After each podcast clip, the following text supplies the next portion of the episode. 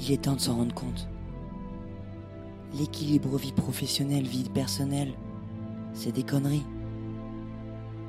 Ça fait des milliers d'années qu'il ne devrait pas y avoir d'équilibre. La vie est bien plus importante que le travail. Si l'homme travaille presque autant qu'il passe du temps à vivre, il sera complètement baisé. Nique l'équilibre vie pro, vie perso.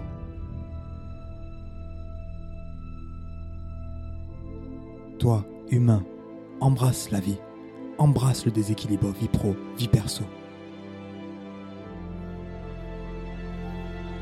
Bienvenue dans la nouvelle ère de déconversion.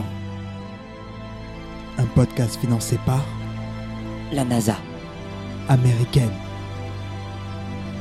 Je crois qu'il n'y a que la NASA américaine. C'est vrai. Une émission diffusée deux samedis par mois à 17h30 sur Radio Campus Paris 93.9 FM. À retrouver en format podcast sur le site de Radio Campus Paris, Apple Podcast et Spotify. Pour échanger avec notre premier invité, je suis accompagné de Rose et Gaspard qui font partie de nos meilleurs amis. Rose, elle a étudié la philosophie et s'est finalement reconvertie dans la mixologie. Gaspard, lui, vient de quitter son travail dans l'administration publique pour partir au Brésil faire un travail photographique. On est hyper content de recevoir Jaime, dont Samy nous fait le portrait. Vous reconnaissez Encore le bruit des vagues. Mais cette fois-ci, les vagues de Barcelone. Est-ce que vous connaissez Jaime? Jaime est né à Barcelone. Barna, comme disaient les locaux. Et je vous parle pas des fous. Jaime a grandi dans une banlieue chic proche de Barça, comme aiment appeler les touristes. De vrais locaux pour le coup. Il a grandi dans une famille bourgeoise, mais comme tout Catalan qui se respecte, il a rapidement voulu être indépendant et couper avec ses origines aristocrates. Et le faire ne suffit pas, il le revendique.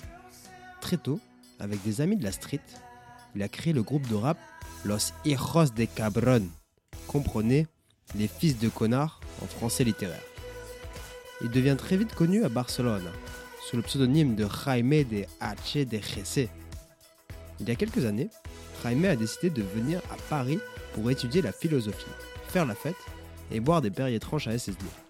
D'ailleurs, dans ce quartier mi-bobo, mi-populaire, que Jaime a posé ses valises, comme une ode à la vie qu'il veut mener. S'enrichir des hommes et des femmes qu'il côtoie, et en échange, leur offrir son vocabulaire digne des plus grands écrivains tels que Dostoïevski, Cortázar ou Salinger. Si vous ne connaissez pas ces petits gars, voici une très bonne raison de continuer à écouter ce podcast. Que dire de plus? Jaime est jeune, sexy, attachant, il vit dans 12 mètres carrés, n'a pas de smartphone et a jeté son dernier chef-d'œuvre à la poubelle. Poubelle qui est devenue écrivaine et euh, qui remportera sûrement le prix Goncourt en 2027. Jaime, un personnage à conjuguer au futur et au passé.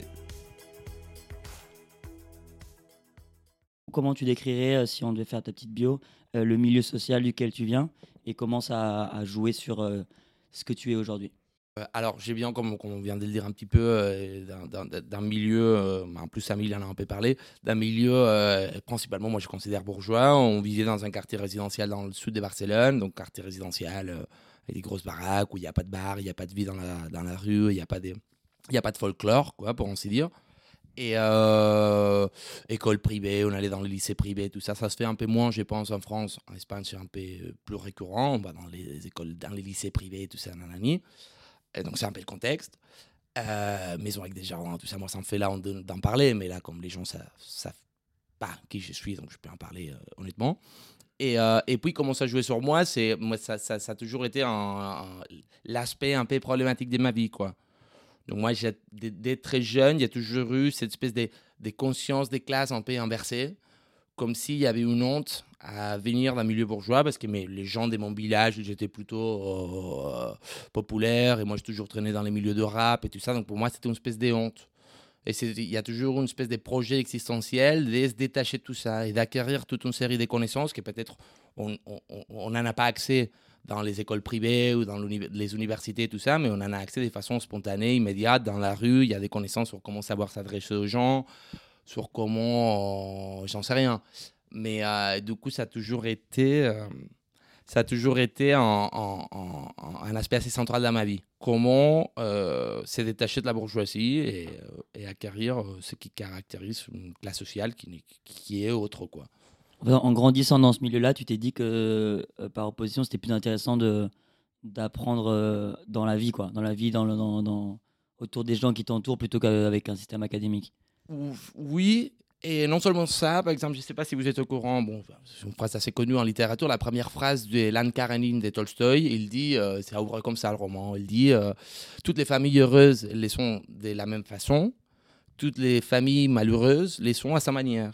C'est comme il y a une espèce d'hétérogénéité stylistique dans la galère, il y a une espèce de style. En fait, les gens, j'ai l'impression que quand tu es un être humain, soit tu tombes dans les conforts matériels, ce qui te fait rencontrer une espèce d'uniformité entre tous les gens qui ont accès à ce confort-là, parce qu'on est toujours confortable à peu près de la même façon, soit si tu es dans la galère, tu dois trouver des moyens un peu inventifs de surmonter ta situation, la sublimer, la transcender en quelque sorte. Donc, ça pour les, donc, donc, en quelque sorte, moi, il y avait une espèce d'effervescence de stylistique dans cette classe qui n'est pas la classe bourgeoise, qui m'a toujours interpellé. Depuis que j'étais gamin, quand on marchait dans notre village, il y avait des gars de la rue, un peu dans les, dans les places publiques et tout ça, je les regardais, je me disais, putain, eux, ils ont les trucs. Tu vois, je me disais toujours ça. Et j'ai toujours été magnétisé par ça. Ok. Et toi, du coup, quand tu allais traîner avec eux, ils, euh, ils te voyaient comment? Si tu t'étais pas du coup du, du même milieu? Alors, j'ai euh, ma. J'ai au début un peu caché. Ouais j'ai au tout début un peu caché. c'était le style vestimentaire, des trucs comme ça ou... Bon, bah, ça, j'ai toujours. Ouais, ça, il y avait ça aussi. Mais j'ai aussi caché en termes informationnels, pour ainsi dire. C'est-à-dire, moi, quand on me demandait d'où je venais, je disais. euh, je viens d'Esplugas, qui est une, une ville dans le sud de Barcelone, qui n'est pas éminemment bourgeoise, mais qui a un quartier très bourgeois. Et si on me précisait plus d'informations, je disais pas je venais de quel quartier, je disais je viens du centre-ville. quoi. Genre personne venait chez toi du coup. Allez, très, très, très, très bons amis. Ok. Tu leur faisais signer un NDA, ils n'avaient pas le droit de dire ce qu'ils avaient vu.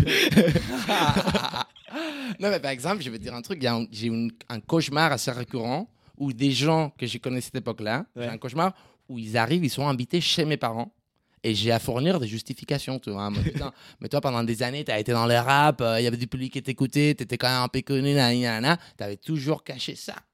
C'est quoi ce baraque et tout, euh, t'es daron bourgeois et tout ça. Donc, j'ai- c'est quand même un cauchemar qui, est- je sais pas, ça se trouve, il y a trois mois, je l'ai je l'ai encore eu, tu vois. Pour te dire, c'est quand même une honte un peu récurrente, quoi. ok, intéressant. Et comment tu penses que du coup ça. Enfin, est-ce que tu peux nous dire un petit peu ce que c'est ton rapport au travail et euh, comment le milieu dans lequel tu viens euh, a influencé le rapport que, que tu as? Alors, donc déjà en Espagne, c'est différent qu'ici, en France. Donc, on a, comme on a, on vit, on a traversé une énorme, une énorme euh, période historique euh, sous l'influence du catholicisme et qu'ensuite on a traversé 40 ans de dictature très catholique. Donc, on pense plus au travail comme une espèce de sacrifice chrétien à accomplir. Donc, on n'aime pas le travail, on s'épanouit pas dans le travail, mais c'est spirituellement enrichissant de travailler parce qu'on se sacrifie au nom, de- je, je sais pas quoi, d'ordre théologique. Déjà ça. Donc, on a une conception du travail différente. Et puis, il y a eu le truc que mon père, euh, comme lui, malgré son énorme capital culturel, il n'a pas eu les moyens économiques. Il a travaillé depuis qu'il a 13 ans. Il, a, tout fait, quoi. Donc, il nous a toujours euh, injecté cette espèce de confiance au pouvoir régénérateur, au formateur, ou j'en sais rien, du travail. Donc, on, a tout, on nous a toujours poussé à travailler dès très jeunes. Et euh, donc, moi, de ce point de vue-là, surtout moi, comme j'étais un peu fêtard, quand j'étais un adolescent un peu problématique, on ne voulait pas enfiler la thune. Moi, j'ai fumé des pétards, je buvais tout ça. Du coup, j'ai commencé à travailler à 14 ans, l'été, dans un bar, en nettoyant les couverts et les plats et tout ça, les assiettes et tout ça. Donc, j'ai commencé très jeune, et moi, je voyais de mes 14 à mes 18 ans, euh, disons, mes, mes, outils pour euh, affronter des situations dans la vie, et je voyais celles qui étaient à disposition de mes amis, et je me disais, putain, en fait, je suis un peu plus malin parce que par le travail, on apprend des trucs. On apprend à être organisé, on apprend à être dis- discipliné, on apprend à respecter des ordres, des prémices, on est un peu plus familiarisé avec des choses qui, qu'on veuille ou pas, vont faire partie du paysage un peu global de la vie jusqu'à quand on va mourir, parce qu'il faut suivre des ordres, il faut s'adapter aux autres, nanani, nanana.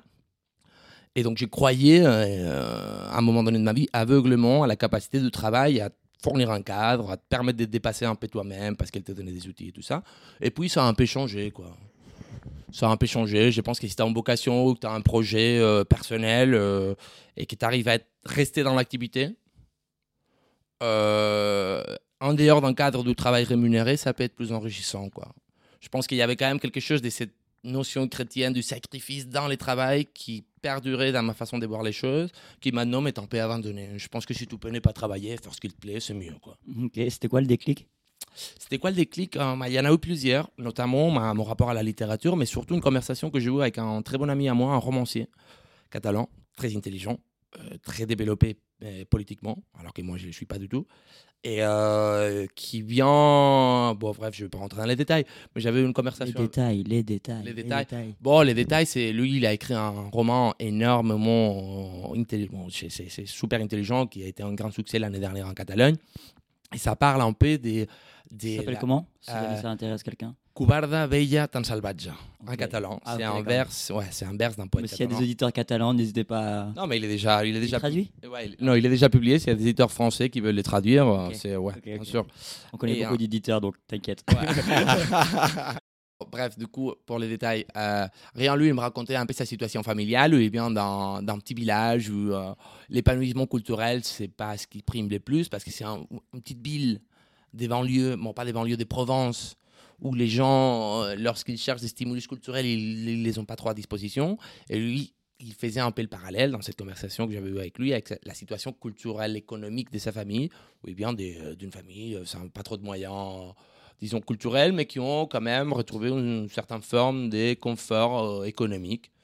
Et lui, il me disait que euh, s'il pouvait continuer à profiter de ça, ses parents, ils avaient un tout petit peu de thunes, ce n'étaient pas des bourgeois, ça ne lui posait aucun problème moral en termes de classe sociale. S'il pouvait continuer comme ça et ne pas travailler et juste écrire, ça lui convenait parfaitement. Et moi, en tant qu'écrivain qui n'a jamais rien publié, et euh, qui l'admire énormément, non, seulement en tant qu'ami, mais en tant qu'écrivain, je me disais, mais en fait, c'est con, moi, je me pose des problèmes par rapport au travail, par rapport à mes origines sociales. Et finalement, ce type-là, il se pose aucun problème, il se focalise dans ce qu'il a à faire. voilà, donc j'ai commencé à avoir de plus en plus l'impression qu'on n'est pas venu ici pour produire la thune et euh, accomplir avec les exigences du marché professionnel, quoi. Mais je pense que c'est bien de se poser la question, qu'est-ce qu'on a à faire à côté? Plutôt quelqu'un qui travaille énormément. Je me souviens qu'on avait des discussions où, euh, toi, es, comme tu l'as dit un petit peu au début, tu trouvais une certaine beauté à euh, un peu euh, cette idée de sacrifice personnel, de, de, production. Mais j'ai l'impression que tu, du tu différencies un petit peu la, la productivité économique et la productivité plus sur un terme créatif, qui, qui, peut être plus de l'ordre de l'épanouissement personnel, de la recherche, de l'introspection. Oui, et en quelque sorte, les deux questions ne sont pas décorrélées. C'est-à-dire, moi, j'ai toujours, euh, pendant que j'ai euh, valorisé les travails en tant que, en tant que c'était quelque chose qui mettait de l'ordre dans ma vie, c'était parce que j'ai subordonné les travails, les travails, je veux dire, un travail rémunéré en tant que serveur, qui est le travail que j'ai toujours fait. Donc, j'ai subordonné ça à mon travail dans l'écriture. Donc, en quelque sorte, moi, ça m'était utile trois fois par semaine, 10 heures par jour, aller faire une activité qui était complètement automatique, qui commandait demandait aucun investissement mental. J'allais là-bas, c'était trois jours dans lesquels j'ai pensé à rien, j'ai gagné l'argent et, ça m'imposait de travailler de la façon la plus efficiente possible les quatre, les quatre jours qui me restaient à disposition. Donc, en quelque sorte, c'était une espèce de dialectique entre euh, j'ai quatre jours pour travailler mes trucs et trois jours euh, pendant lesquels je ne pourrais rien foutre des profitables au sens strict et pas au sens capitaliste ou, économique. Euh, donc il y avait une dialectique assez féconde qui se produisait entre les deux.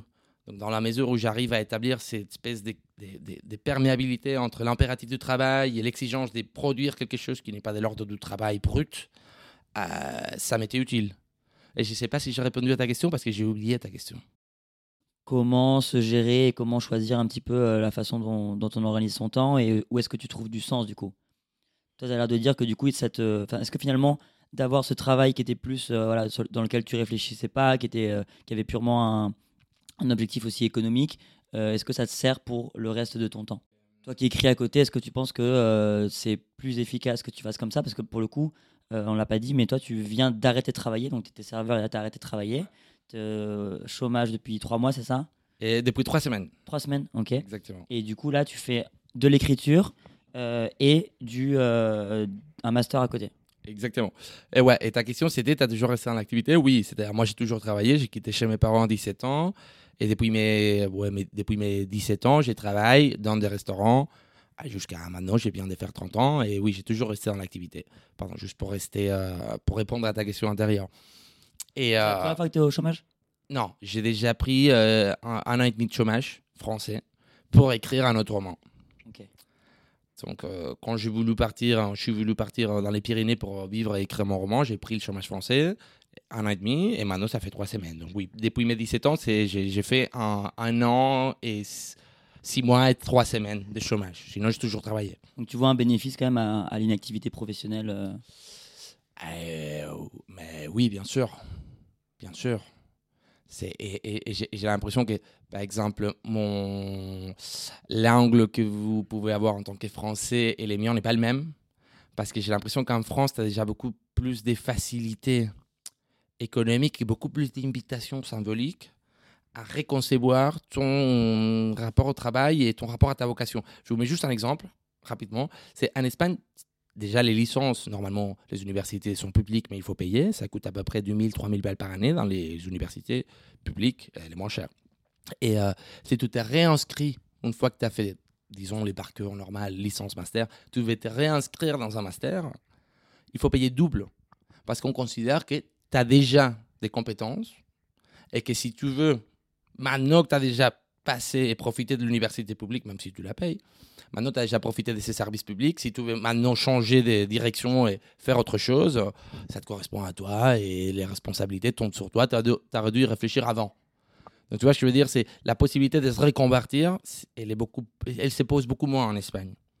Et bien sûr, je pense a fait de se détacher de l'exigence ou de l'impératif du travail euh, dans ce qui, dans ce qui s'implique d'économique, euh, c'est très enrichissant parce que forcément, il faut se détacher de l'activité pour rentrer dans la passivité et voir de quelle façon tu vas être réorienté en tant qu'individu actif. Euh, donc, je pense que oui, qu'il y a une valeur énormément positive à ça. Par rapport à l'écriture aussi, parce que du coup, c'est quoi ton. Est-ce que tu considères ça comme du travail ou pas? Euh, c'est difficile. Normalement, oui, je le considère mon travail. Mais il y a, quand même. Euh, dire que je considère l'écriture mon travail euh, implique une espèce de résignification conceptuelle ben, euh, en série. quoi. C'est si je dis que mon travail c'est l'écriture alors que c'est pas ce qui me rapporte l'argent, c'est par là, je veux dire que il est essentiel à l'être humain de travailler, mais que ce travail-là, il n'est pas défini en termes de productivité économique. Donc, c'est, moi, je considère que c'est mon travail au sens où c'est ce qui donne du sens à ma vie. Et c'est l'activité dans laquelle je suis engagé existentiellement. Mais euh, c'est dangereux de dire que c'est mon travail par, là, par, ces raisons, justement par ces raisons-là. Parce que ça voudrait dire que le travail, c'est justement, c'est à travers des on se réalise euh, en tant qu'être humain. Donc ça, ça, pose la possibilité d'opérer une identification entre les travail euh, comme activité et euh, l'essence euh, qu'une vie humaine peut, peut, peut- peut avoir éventuellement ou pas. Quoi.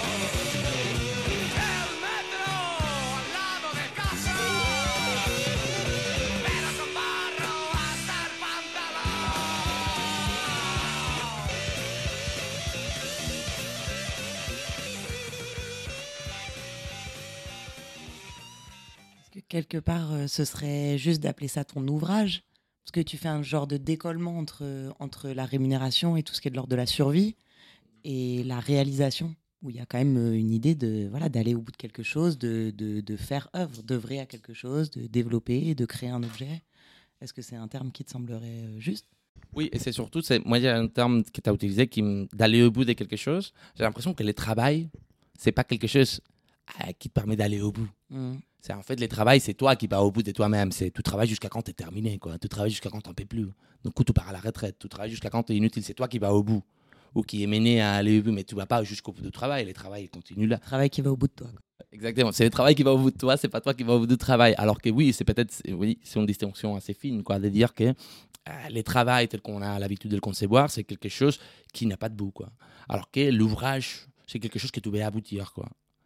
Donc il y a en quelque sorte une espèce de préfiguration du but ultime qui définit ou envers lequel toute ta vie est en quelque sorte euh, euh, tendue. Quoi. Toute ta vie est tendue vers un aboutissement. Et ça, ça ne peut pas se donner dans le travail. Même, j'ai l'impression que c'est quand même assez franc ce que tu viens de proposer. Parce que même quand tu es un travailleur vocationnel, quand tu dis putain, j'adore mon travail, je suis un avocat, nanana, tu vas pas jusqu'au bout. Il n'y a pas un bout. T'es fini, quoi. Et on on t'arrête là-bas. On appelle les projets. On va de projet Ouais. en projet. Exact- ouais. Mais je pense que c'est ça. Je pense qu'il faut avoir un projet plutôt qu'un travail, quoi. Ou que c'est dans la mesure où tu arrives à te rapporter à ton travail sous la forme d'un projet qu'il est, à proprement parler, enrichissant pour toi, quoi. Mais du coup, est-ce que tu arrives à pas euh, à pas transférer de la pression que la plupart des gens mettraient dans leur travail au sens de- d'activité rémunérée dans ton travail au sens d'ouvrage? Est-ce que tu as un rapport tranquille à ça ou est-ce que bah, quand même, malgré tout le travail de déconstruction que tu essayes d'entreprendre, euh, bah, il n'y a pas ce truc de bon, bah moi j'ai fait ce choix-là. En fait, il va quand même bien falloir que, que je m'y mette. euh, Enfin, le, le rapport à l'écriture, du coup. Est-ce qu'il est un peu pressurisé? Est-ce qu'il est lourd? Est-ce qu'il est. Comment tu le traverses? Putain, là, je je vais pas être en mesure d'être restituer la conversation, mais j'ai fait juste quatre séances de, de psy il y a pas longtemps, justement parce que je mettais trop de pression avec euh, les travails. Donc, la semaine où j'arrivais pas à écrire tous les chapitres que je m'étais proposé d'écrire, j'ai pété un plomb. Et du coup, je me suis dit, il faut que je vois ça, je peux pas m'effondrer si un jour, au lieu d'écrire 30 pages, euh, j'écris 5. C'est pas possible, quoi. Ça marche pas comme ça. Tu peux pas avoir cette exigence de productivité euh, dans les domaines de la création littéraire. euh, C'est, ça fait pas de sens. Du coup, je suis parti voir un psy. Et ah, il y a eu un moment donné, je me souviens euh, exactement à quel moment, mais on avait dit euh, que moi j'ai eu des parents très exigeants, très disciplinaires, euh, bon, il y a qui te frappaient, qui un peu les parents à l'espagnol, qui t'exigent et qui te les font sentir de façon assez violente. La seule façon que j'avais de, me discipliner moi-même, c'était de, en quelque sorte, reproduire ces modèles parentaux que j'avais eus. Donc oui, moi je me mets la pression, euh, et je me mets la pression d'une manière qui peut-être ça reproduit les aspects les plus malsains du travail. Ça c'est possible, ouais. C'était ta question un peu, non? C'était exactement ma question. Ça n'est pas une très bonne nouvelle ce que tu es en train de nous dire. Mais après, il y a des... euh, je sais plus ce que j'allais dire. Non, mais du coup, on peut quand même se dire, euh, je crois que la créativité, c'est des choses qui sont, euh, enfin, qui nous habitent pas mal, qui nous hantent pas mal, euh, surtout quand on, quand on, se, bah, quand on se pose la question du rapport au travail. Et, euh, et du coup, est-ce que tu penses que toi, la, la créativité, est-ce qu'elle bénéficie d'une forme de pression? Ou est-ce qu'elle bénéficie d'une grande liberté Et, et qu'est-ce que le fait d'avoir un travail rémunéré par ailleurs qui est un peu déchargé de l'idée d'ouvrage euh, Comment ça, ça peut nourrir la créativité? Alors, Je hum, peux même ajouter un truc par rapport à la productivité. Est-ce qu'on pense que c'est mauvais forcément en art aussi? Parce que, euh, par exemple, typiquement, les grands auteurs euh, que tu lis, tu es peut-être content qu'ils aient par exemple écrit beaucoup de livres. Parce que grâce à ça, tu as pu en lire beaucoup. Donc, est-ce qu'on se dit pas qu'il y a aussi une forme de bien? Ouais, alors, euh, moi, je suis de l'avis, ou c'est ma perspective en- envers l'histoire de la littérature, les grands référents que j'ai, que souvent, les grands auteurs n'ont pas eu l'opportunité d'écrire beaucoup de livres. C'est pas toujours le cas, eh bien évidemment. Je n'universalise pas ou je les pose pas en tant que loi universelle, ni rien de tout ça. Mais la productivité, c'est manifeste d'une façon qui est de l'ordre du qualitatif et pas du quantitatif, je pense, en- en- en- dans, les, dans les milieux artistiques. J'ai l'impression que c'est c'est intensif, quoi. C'est tout exige une, productivité qui doit être les plus poussées qu'il soit possible pour toi, mais qualitativement parlant. Moi, par exemple, Salinger, j'adore mobiliser cet auteur parce qu'il a écrit quatre livres. Il a écrit son premier livre à 30 ans, et puis il, s'est renfermé dans un bunker au New Haven, dans un forêt au New Haven, et il se renfermait tous les matins, dès 8 h du matin à 10 h du soir, dans un bunker qu'il avait construit, habillé avec un truc des, euh, comment des gens qui font du jardinage. Du jardinage, il faisait ses exercices militaires parce qu'il était traumatisé par la Seconde, Guerre- la seconde Guerre mondiale, donc il faisait des exercices euh, et tout ça. Il se renfermait là-dedans, et en 60, 50 ans, il a écrit trois livres. Il a écrit beaucoup plus, bien évidemment, mais il s'est exigé de ne sortir que l'indispensable. Donc il fallait que qualitativement, son œuvre so- soit les plus poussée possible, mais qualitativement, pas quantitativement. Et puis ta question, pardon, c'était euh, Euh, Bah, en fait, le rapport entre cont- contrainte et créativité. contrainte et créativité. Alors moi, je pense que ça, c'est un truc euh, strictement subjectif de ma part, c'est j'ai besoin d'avoir des contraintes. Moi, j'ai fonctionne par contrainte. Tim, qui est un ami euh, commun à tous les gens qui sont en train de discuter en ce moment, fais un bisou, Tim. Il m'avait dit, tu marches par contrainte. Tu ne sais que marcher par contrainte. Moi, par exemple, quand j'ai pu choisir mes horaires au travail, dans la restauration, j'ai choisi de travailler vendredi, samedi, dimanche. Comme ça, je sors pas. Je me dis, et, euh, mais de façon délibérée, j'ai choisi de travailler les jours où les gens préfèrent ne pas travailler. Parce que comme ça, les week-ends, quand on va sortir, moi je sors pas. Comme ça, garantie de zéro fun. Voilà, c'est ça. Mais, mais, euh, mais c'est un autre type de fan, quoi. C'est les fans de. euh, bon, je sais pas. Et après, je les sors quand même. hein. Moi, je trouve qu'il y a un terme que tu n'as pas du tout prononcé, Hein c'est le mot de carrière. Souvent, quand on parle de boulot, on parle de carrière. Quand on parle de projet, on parle de carrière. ah oui, mais oui, oui. Est-ce alors- que c'est un mot que tu réfutes, que tu peux pas envisager? C'est un mot qui ne rentre pas du tout dans ma façon de concevoir les choses pour deux raisons. C'est, et je pense que je réponds encore partiellement à ta question précédente, c'est moi je me suis jamais trop posé la question de quelle place je vais donner au travail, alors que euh, je sais que je donne une place principale ou, ou prédominante à la créativité sur le plan de la littérature, mais euh, je me suis jamais trop posé de problème. C'est mais comment les travails vont rentrer dans ces paysages-là? Parce que moi je sais que j'ai toujours été serveur, ça me dérange pas d'être serveur. Euh, j'ai des besoins économiques très bah, relatifs parce qu'il me suffit de peu de choses. Euh, Je suis pas une personne qui. Voilà, je me contente d'être peu matériellement parlant. Et puis, moi, j'ai des études pour être prof euh, en philo au lycée en Espagne. Donc, je sais que c'est ça que je, je, je- voudrais faire. Et, euh, et tu fais pas de carrière en tant que prof euh, au lycée.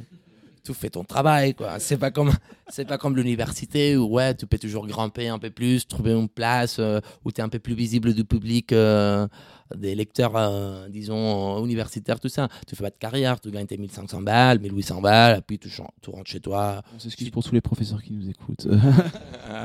Après, je parle des profs espagnols.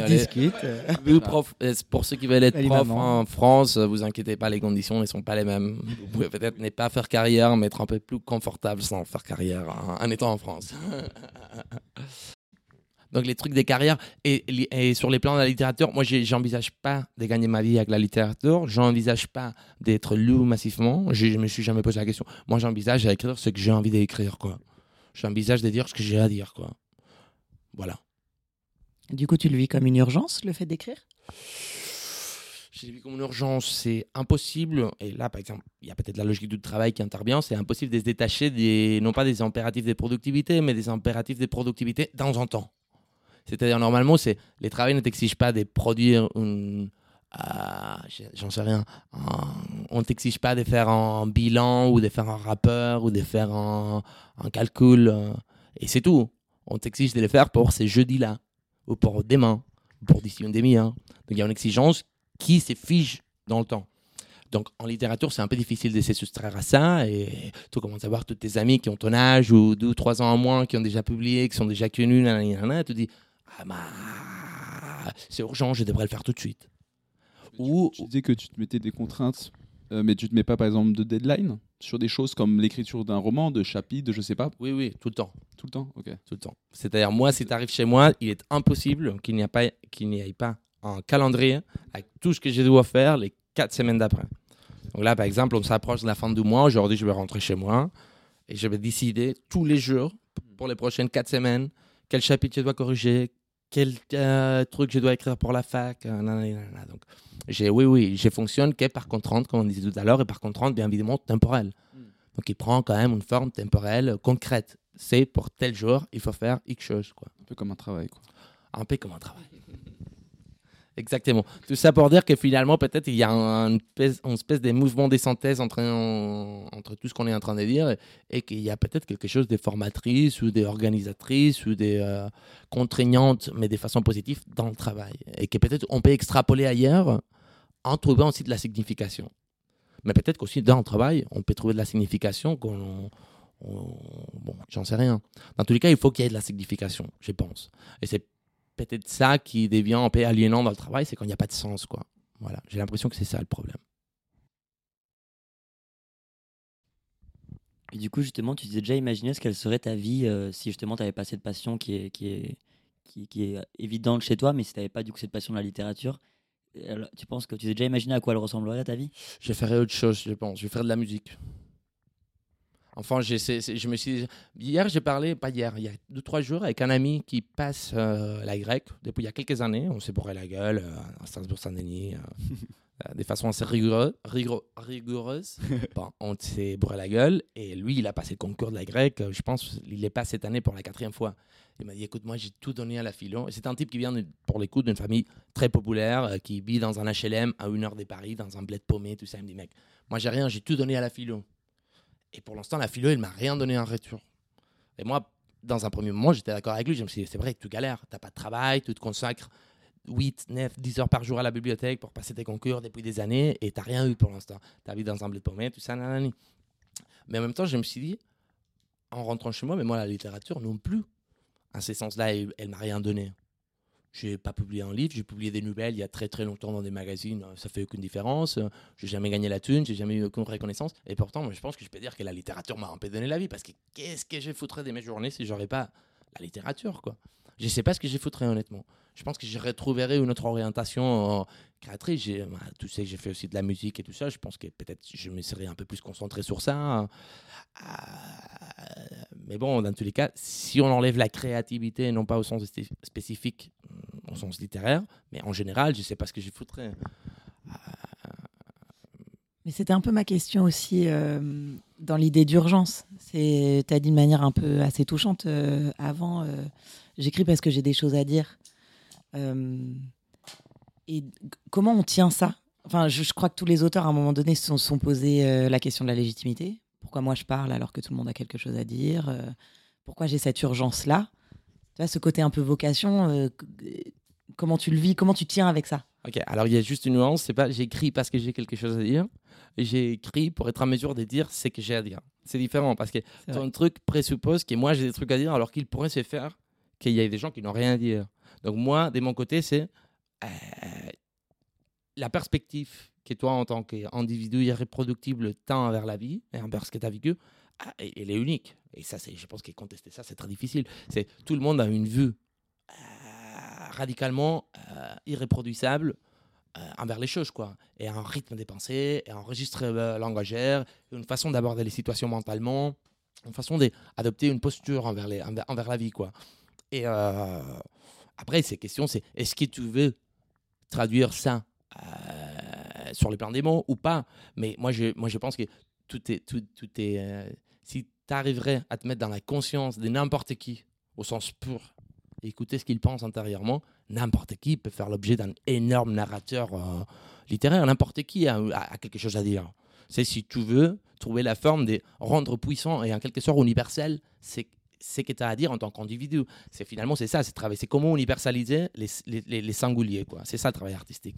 C'est comment faire résonner de façon à ce que ça interpelle les autres et ça les, ça les représente et ça les inclut en, creusant au plus profond de toi-même. Quoi. Donc en devenant au maximum l'individu que tu es, devenir universel. C'est comme si au fond des, euh, tout en chacun, il y avait l'univers en entier. Quoi. Donc c'est un travail un peu bizarre de devenir les plus individuels pour être en mesure de faire résonner quelque chose d'universel euh, chez les autres. Quoi. Donc, mais c'est pas parce que moi j'ai quelque chose à dire et pas les autres.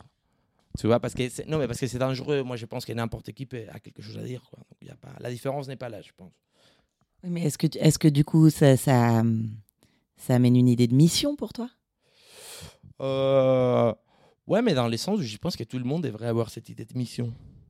Tu voudrais que le- les gens soient plus créatifs? Plus à l'écoute de leur propre potentiel créatif Non, mais par exemple, moi, des fois, je rentre dans les bars et il y a des types. Moi, j'ai des potes, par exemple, à Barcelone, qui, ou Denis, un pote à moi ici à Paris, c'est des types qui, qui ne sont pas faits pour le travail. Ils sont dysfonctionnels au sens pratique, mais ils rentrent dans un bar, ils mettent son cou sur un comptoir et ils sont lumineux, quoi.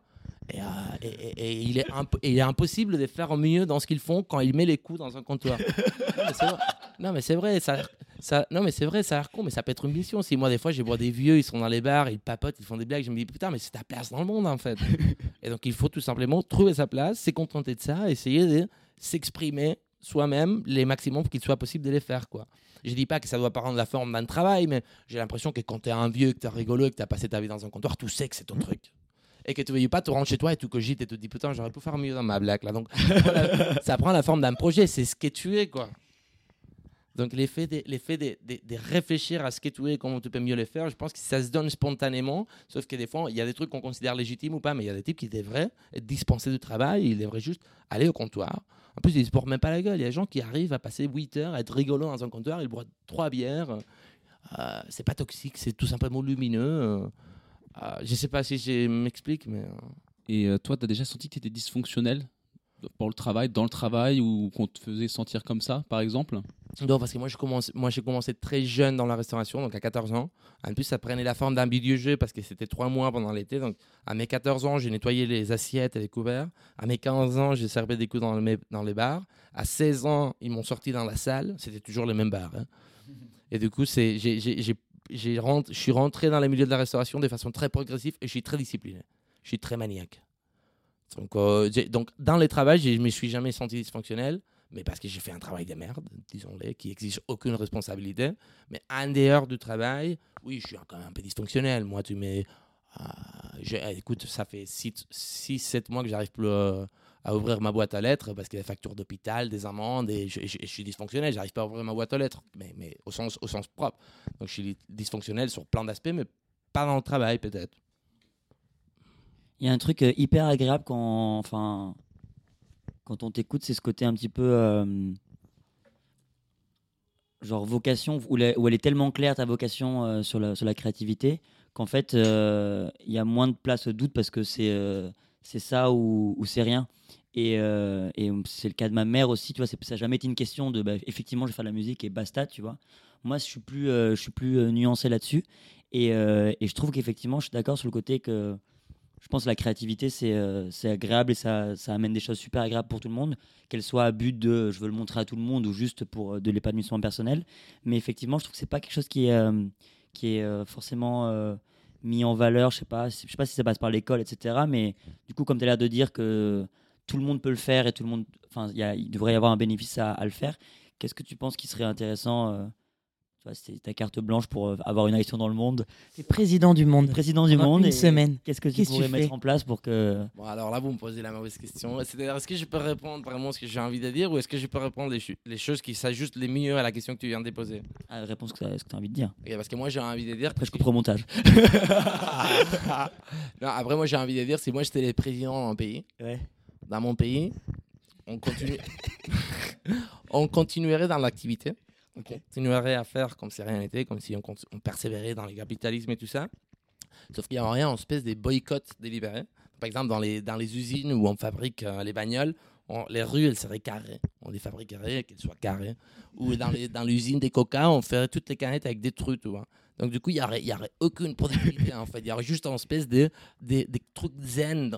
On travaille, on est dans ça, mais, mais on ne peut pas profiter de résultats, en fait. On est juste là pour, pour, pour, tu vois, pour tomber dans une espèce de, pas d'aliénation, mais d'espèce de, de somnambulisme bizarre. Donc, tout ça pour te dire si Avec quel objectif, du coup? Avec, avec l'objectif de retrouver euh, euh, les cosmos, quoi. Genre, les cosmos aussi, ils se répètent, quoi. On se répète. Créer une boucle temporelle. Voilà, exactement, exactement. On reviendrait sans cesse sur soi-même. Et ça s'appellerait Pénélope Land. Ça, c'est- exactement, c'est un petit peu ça. Ouais, c'est un petit peu ça. Sauf qu'on n'attendrait pas, euh, Ah bah non. on n'attendrait pas le gadjo, quoi. On serait juste en train de tisser et de tisser, comme font les bouddhistes, quoi. Est-ce que vous pouvez expliquer la. la... Moi, j'ai la ref, évidemment, mais. Alors, Est-ce que vous pouvez- Moi, je l'ai, c'est sûr, mais peut-être qu'il y a quelqu'un qui Pour n'a les pas la ref. Quelques-uns, quelques-unes Ouais. qui l'auraient manqué. Remettez-vous en question, mais. S'il te plaît, référence grecque. Euh, spécialiste en référence euh, des littératures grecques anciennes. C'est du, c'est du réchauffé. Euh, bah, Pénélope, euh, l'épouse d'Ulysse, Ok. qui attend, qui l'attend longtemps. Et comme elle doit prendre un nouveau mari, elle aussi, elle doit se, se réaliser dans sa carrière d'épouse. Parce que je pense qu'il y a une époque où, en fait, euh, être une femme, euh, c'était une carrière, c'était un plan de vie. Euh, elle, elle promet qu'elle euh, qu'elle prendra un nouvel époux à la fin de son ouvrage. Et son ouvrage, c'est une, c'est, c'est- elle tisse. Et donc tous les jours, elle tisse et toutes les nuits, elle défile. Et donc elle, elle crée sa petite boucle temporelle. Ok, putain, excellente référence. Que j'avais, moi, j'avais, mais c'est pour. euh, Tu vois. Je me mets à la place des auditoristes. Sábado como cristal, no me da el sol, ya parece Brasil, tirado en el suelo del bar. Y si me pides salir de aquí, te diría mil veces que sí, te mejor versión. Atiborrado de fears. Luces y fuego me siento en Berlín. Sé que solo es real dentro de mí, como el dolor que no quiere salir. Me puto de miedo por ti. Daría la vida los martes, estar solo en ninguna parte. Que nadie pudiera encontrarme. No sirve de nada medicarme. Sombra de otro niño en el parque. Con ojos que no tienen hambre y que no sirven para. Euh, ton autre question, c'était euh, comment est-ce que j'injecterais euh, la. Cette passion un peu sur la créativité, sur Ouais. le... Ouais, mais c'est pas forcément la créativité. C'est pour ça que je t'ai dit que des fois, un vieux qui se pose dans un comptoir, il fait ce qu'il a à faire. C'est tout simplement une façon de connecter avec soi, quoi. De connecter avec soi, connecter avec soi, c'est en quelque sorte aussi, tu vois, dans toute la philosophie euh, stoïcienne et même, ouais, mais toute la philosophie avant Descartes, qui, qui- qui réhabilite un peu les passions. Donc, tous les, les scolastiques et la philosophie ancienne, ils ont un peu condamné les passions. Là, je parle un peu en freestyle, je suis pas un spécialiste. Mais euh, on a un peu condam- condamné les passions comme quelque chose qui nous connectait avec l'extériorité. L'extériorité, un peu comme dans la même nomenclature chrétienne, c'est quelque chose dont il faut se détacher pour se purifier parce qu'on est esclave des sens, on est esclave des tentations et il faut se réconcentrer sur soi, sur sa spiritualité, tout ça. Et euh, euh, donc, sans tomber dans ça, ou, dans l'intention dans laquelle ces concepts sont mobilisés dans ces contextes théoriques-là, j'ai quand même l'impression qu'il faut être connecté à soi, quoi. Et que cette connexion passe par une espèce de euh, suspension euh, de l'extériorité et de euh, tout ce qu'il nous invite à faire ou toutes les interpellations qu'elle implique, quoi. Et surtout dans, dans une société capitaliste comme la nôtre qui est com- complètement hypertrophiée en termes de stimulus où il y a un- une, une pub tous les 5 mètres euh, quand tu marches dans la rue et tout ça et tu as toujours envie de faire quelque chose, quoi. Je pense qu'il faut se déconnecter un peu de cette invitation de l'extériorité à devenir autre chose que toi-même maintenant et à voir ce que ça veut dire que toi maintenant, qu'est-ce que ça représente pour toi et comment tu veux à partir de toi et non pas à partir de l'extériorité que ça se déploie dans le temps, quoi, en tant que projet, quoi. C'est comment penser la vie sous la forme d'un projet, comme toi tu as dit tout à l'heure, euh. C'est un peu ça, quoi. Et il y a une idée de collectif derrière ça C'est-à-dire quand tu dis euh, le mec au comptoir, euh, en fait, le moment il est tellement drôle, il est, il est à sa place, quoi. Il se réalise, il, il s'actualise, pour reprendre des termes de philo. Ouais. Est-ce que, euh, est-ce que, est-ce que pour toi, c'est aussi prendre sa place Tu vois, prendre sa place dans le monde, être à la juste place au sens du collectif? Ouais, mais être à sa place, c'est-à-dire, c'est- moi je crois pas au collectif, Ouais, j'y crois au soi. Question. Ok. Je crois au ta responsabilité dans le monde, c'est toi euh, au maximum. Tu vois, je pense que c'est ça. C'est les bénéfices que le monde peut tirer que tu sois toi, c'est que tu sois le plus toi que tu puisses. Euh, je crois pas au, au- au- au- euh, comment t'as dit C'était quoi ton terme Au collectif? Je crois pas au collectif participatif. Je crois vraiment à l'explo- l'exploration des soi comme forme de euh, réhabilitation de l'autre aussi, mais, mais, mais ça prend la forme un peu introspective. Et, euh, mais le fait que les vieux, ils prennent sa place, il est à sa place. C'est-à-dire qu'il y a une espèce de conséquence cosmologique, si tu veux. Il est à sa place. Ça veut dire que si tout le monde serait à sa place, il y aurait une espèce d'ordre universel, quoi. Mais, mais ta responsabilité, c'est d'être à ta place, quoi. C'est de trouver ta place. Je pense qu'il y a un truc un peu ça, mais ça prend pas la forme d'un collectif de type participatif. Et tu crois que le travail, euh, le travail rémunéré dans les sociétés qui sont les nôtres aujourd'hui, où il faut faire carrière, il faut y aller, il faut, bosser, il faut complètement accoler euh, réalisation de soi, euh, carrière, rémunération, donc survie. Ça, ça aliène cette chose-là, le fait de se trouver? si tu te retrouves, non. Mais si, mais mais il y a beaucoup de gens. Exemple, moi, je me suis, je me souviens quand je commençais la licence en France. En plus, ici chez vous, c'est gratuit et tout ça. Je me souviens, il y avait dans les mêmes bâtiments les gens qui faisaient du droit. Ils étaient, je sais pas, ils étaient une armée, les gens qui faisaient du droit et de l'économie. Je me suis dit, mais c'est pas possible. Mais, mais, mais il peut y avoir pas autant de gens qui veulent, qui veulent étudier du droit. Je me suis dit, mais c'est quoi ce bordel? Sérieux non, mais je me suis dit, non, mais arrêtez, on est, on est, on est, on est, on est 200 en philo et ils sont une armée, littéralement parlant, les gens qui font du droit. Mais attends, mais en plus, tout le papier que tu, tu, tu, tu caches parce que tu dois imprimer des codes civils euh, pour les gens qui font du droit, je me suis dit, mais c'est pas possible. Et du coup, là, tu te poses des questions. Ils ont menti. Non, mais tu te poses des questions. Tu te dis, tu te dis non, mais attends, mais ces gens-là, ils se sont dit, bon, avocat, ça fait sexy. On a vu Annie McBeal, la série, là, avec les avocats, là, nanani. Ah, il a l'air de faire du bif, on va faire la même, quoi. Ah, voilà. Et les gens, ils se mettent à faire des, euh, du droit. Et moi, j'ai un exemple que je mobilise souvent D'ailleurs, c'est un énorme exemple pour euh, Réconversion. Déconversion. Déconversion. C'est podcast. C'est- C'est podcast qui essaye d'affiner sur la question qu'on connaît tous comme euh, la réconversion, mais qui essaye de la mobiliser autrement ou de la nuancer. Ah, j'ai un exemple que je mobilise souvent dans ces contextes-là. C'est un pote qui, lui, il avait un poste. euh, il était fonctionnaire. Il avait étudié géo, géopolitique ou, géo-histoire, j'en sais plus. Et il était dans les ministères d'agriculture. Il avait un poste incroyable. Et lui, tous les week-ends, ce qu'il faisait, il était dans une association des banistes. Il allait travailler les bois les week-ends, dans son temps libre. Il a passé des années à se dire Putain, mais moi, en fait, je vais travailler le bois, quoi. Mais il n'avait pas des couilles, parce que dans la hiérarchie un peu symbolique qu'on se fait aujourd'hui des travails, on se dit Bon, de travailler dans un bureau, c'est carrément mieux que travailler avec tes mains. Les artisans ou les, les- les- les travailleurs manuels, euh, euh, c'est quand même une espèce de chute dans l'échelle sociale. Du coup, Ça revient à la mode un peu quand même. Beaucoup de Ma- ma note- manuels euh, Ouais, artisans notamment reviennent un peu. Enfin, à la mode.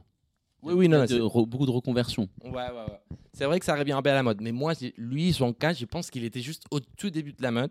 Et son envie de le faire, il a carrément précédé la mode. Si ça se trouve, c'était parce qu'il y avait la mode un peu euh, dans son émergence qu'il a osé faire ça. J'en sais rien. Moi, je pense pas. Mais dans tous les cas, il a passé des années dans un travail où il gagnait beaucoup d'argent, a passé son temps libre à travailler de bois, jusqu'à quand il a osé euh, s'est consacré à ça comme travail. Parce qu'il y a quand même une pression. J'en sais rien, mais dans tous les cas, il y a une interférence du système social euh, dans, dans l'ouverture des gens, sa vocation propre. quoi. J'ai l'impression que ça convient qu'on soit pas trop vocationnel, parce que si tu es vocationnel, tu te poses des questions, tu restes dans l'autoréflexion et tout ça. Il vaut mieux avoir des gens aveuglés par les travails qui, déjà, des primes abord, n'impliquent pas une signification ou un sens qui les, qui les englobe ou qui les interpelle. Comme ça, ils n'ont pas à, être en train tout le temps de questionner leur rapport au travail et ils s'y adonnent sans trop réfléchir. C'est plus convenable pour eux. Euh, voilà. Tu as parlé de trouver sa place tout à l'heure. Euh, toi, est-ce que tu estimes que tu as trouvé la tienne? Et si oui, euh, c'est quoi la suite en fait Qu'on a trouvé sa place, après, il y a... c'est quoi la next step quoi? Ah, on reste là, quoi. On ne bouge plus quoi. Tu peux, On pas, bouge. tu peux pas changer de place? On bouge plus. par exemple? Euh, Plusieurs places dans une vie? Je sais pas. Je pense que trouver sa place, c'est aussi. euh, je pense que trouver sa place, c'est des primes c'est dire il y a des places que je voudrais occuper que je suis pas en mesure d'occuper. Bon, moi, ça m'arrive un peu comme ça. hein. C'est- Peut-être que c'est- j'ai caricature un peu. Mais moi, par exemple, euh, pour vous dire, je baisse plus. euh, euh, non, mais les gars. Je m'attendais pas du tout. Vraiment, je m'attendais pas du tout. Non, mais je, je baisse plus. euh, j'ai pas je le répète juste parce que je pense qu'il est important de les souligner. On aurait pu mettre un petit, euh, petit truc. là. Voilà, un petit, un petit flash info. Euh, Aujourd'hui, Raimé a quelque chose d'important. Carton rouge Et donc, euh, le rapport Non, avec sa Je place. et- je plus, je voyage pas, j'ai pas d'argent. Tu vois, je veux dire, moi j'adorerais voyager. Et, et bien, et bien évidemment, j'adorerais baiser. À toutes les personnes qui nous écoutent, vous avez. euh, voilà.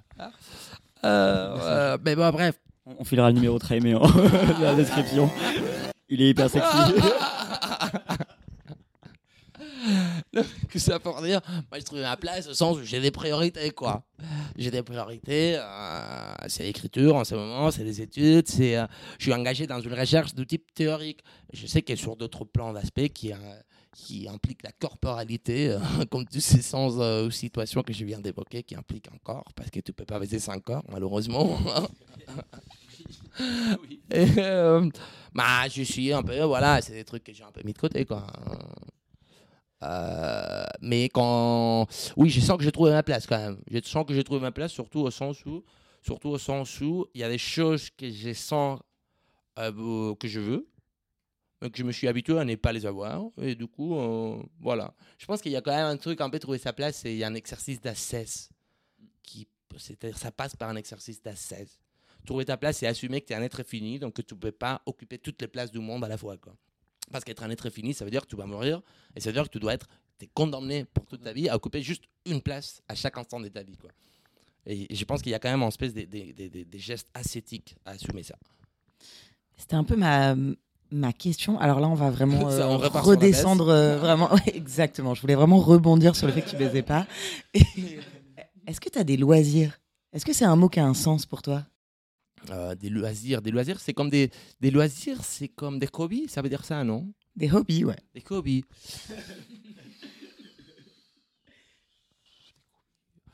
Je sais pas, c'est un, euh, c'est un terme que je ne m'en servirais pas moi.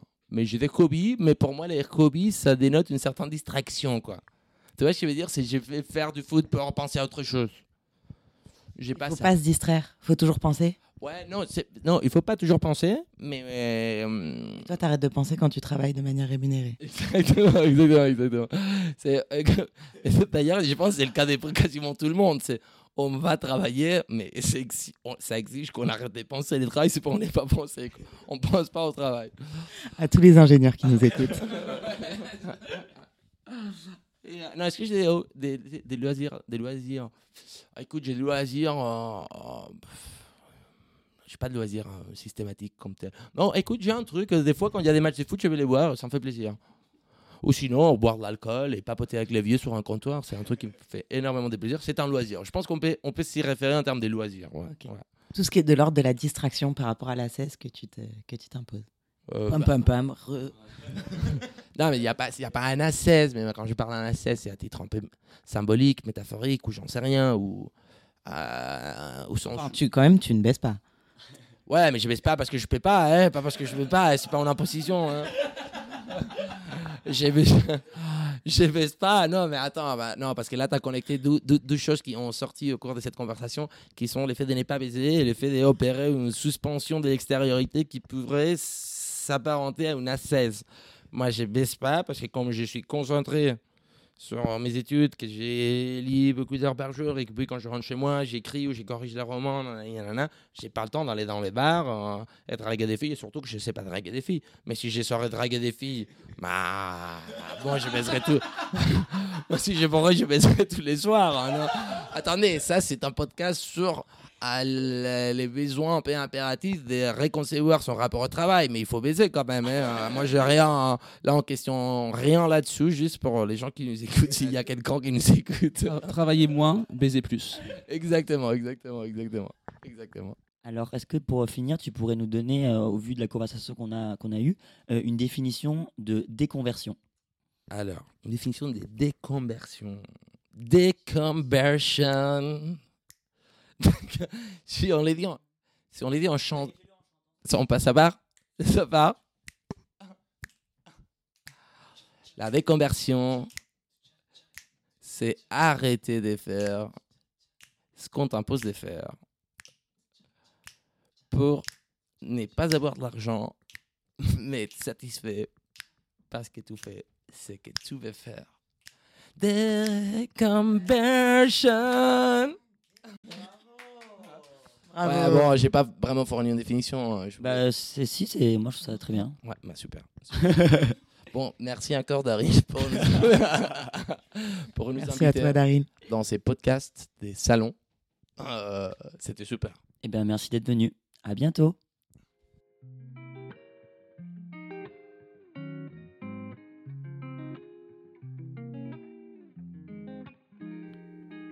La déconversion passe non seulement par un questionnement sur l'activité professionnelle, elle passe aussi par une interrogation sur l'essence de l'activité en elle-même.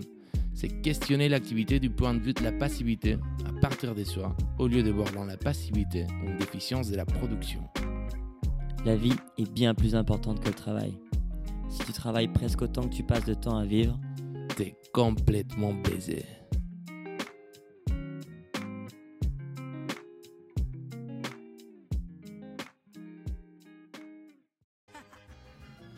Déconversion. Un podcast de Daryl Veil et Samy Benmoufok pour Radio Campus Paris. C'est pour toutes mes sœurs de France ou d'ailleurs. C'est pour vous ça.